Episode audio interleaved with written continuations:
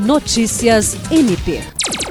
O Ministério Público do Estado do Acre, por meio da Promotoria de Justiça Civil de Brasileia, expediu uma recomendação para que a Prefeitura de Brasileia divulgue o uso das verbas públicas e gastos destinadas ao pagamento das despesas do evento Carnaval 2022 e torne público os procedimentos licitatórios e respectivos contratos referentes à festividade, os quais devem obedecer à legislação vigente em eventuais casos de contratação por inexigibilidade de licitação. A recomendação assinada pelos promotores de justiça Juliandro Martins e Pauliane Mesa Barba foi expedida após o MPAC ter solicitado informações à Prefeitura de Brasileia sobre gastos e formas de contratação dos artistas a se apresentarem no Carnaval 2022 e não ter sido apresentada, no prazo fixado para a resposta, a forma de contratação da banda Babado Novo e as razões de dispensa de licitação para locação de banheiros químicos.